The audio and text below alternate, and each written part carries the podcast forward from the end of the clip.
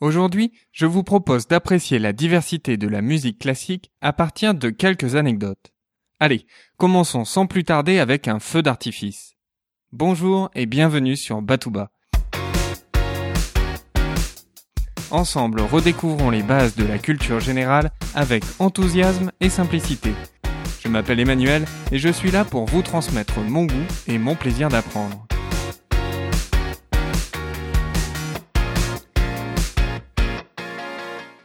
Nous sommes en 1749. Le roi d'Angleterre, George II, veut célébrer le traité de paix d'Aix-la-Chapelle, signé un an plus tôt. Il souhaite organiser un véritable spectacle son et lumière à Londres au bord de la Tamise. Pour la musique, il fait appel à George Friedrich Handel. Cela fait de nombreuses années qu'Handel est au service du roi d'Angleterre, et la musique qu'il compose est très populaire. La preuve, quelques jours avant la représentation officielle, Handel organise une répétition grandeur nature, mais sans les feux d'artifice. Environ 12 000 londoniens se pressent pour assister à la répétition. Cela crée même un embouteillage monstre sur le London Bridge, le seul pont reliant les deux rives de la Tamise à l'époque. Écoutons un extrait de Music for Royal Fireworks interprété par Jordi Saval et le Concert des Nations.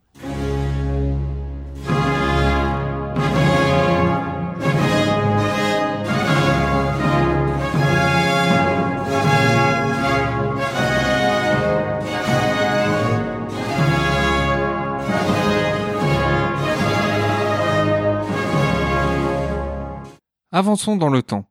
Nous sommes maintenant en 1791. Mozart est dans la dernière année de sa vie lorsqu'il compose un concerto pour clarinette. Le concerto est une forme musicale très en vogue à l'époque. Mozart en a lui-même composé 43. Un concerto, c'est un dialogue entre un orchestre et un ou plusieurs instruments appelés solistes. Ce qui est vraiment original dans le concerto pour clarinette, c'est que l'instrument soliste, vous l'avez deviné, c'est la clarinette. Mozart a composé cette œuvre pour son ami Anton Stadler, qui était un grand virtuose de ce nouvel instrument. Prenons quelques instants pour écouter un extrait du concerto pour clarinette K622 interprété par Florent Eo et le Prague Chamber Orchestra.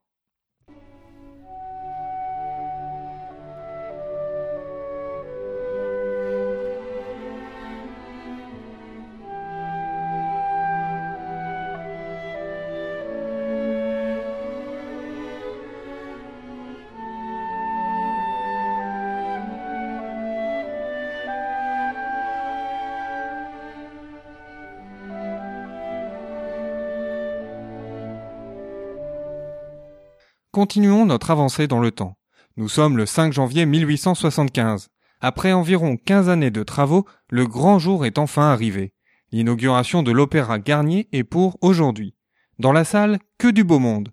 Le président de la République, MacMahon, la famille royale d'Espagne, mais aussi Charles Garnier, l'architecte de l'opéra.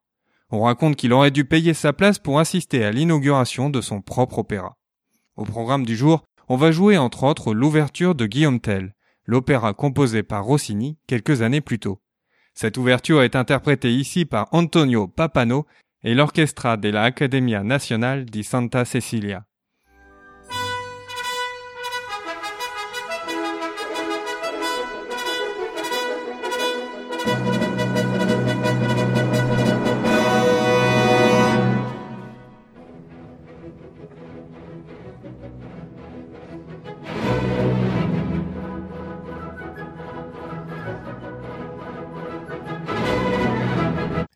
Pour l'anecdote suivante, restons à Paris. À quelques rues de l'Opéra Garnier se trouve un lieu bien plus ancien que le tout nouvel opéra. Il s'agit de l'Opéra Comique qui fête en cette année 2015 son tricentenaire.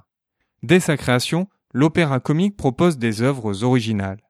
Les morceaux chantés ou dansés alternent avec des dialogues parlés. L'opéra comique devient même un genre musical à part entière. En ce 3 mars 1875, la foule se presse pour assister au nouvel opéra comique de Georges Bizet, intitulé Carmen. Les premières représentations de cette œuvre reçoivent un accueil très mitigé. Georges Bizet décédera quelques mois plus tard, sans se douter que Carmen deviendra l'un des opéras les plus joués au monde. Écoutons-en un extrait interprété par le London Symphony Orchestra, dirigé par Claudio Abbado.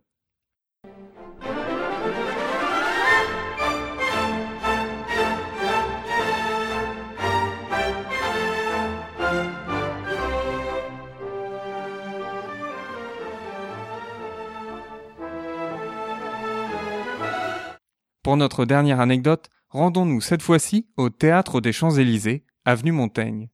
Nous sommes le 29 mai 1913 et il fait chaud dehors.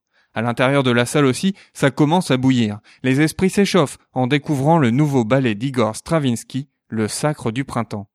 Les accords dissonants de la musique de Stravinsky et la chorégraphie audacieuse proposée par Nijinsky créent le scandale.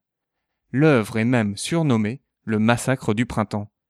Écoutons l'interprétation proposée par Myung-Woon Chung et l'orchestre de Radio France.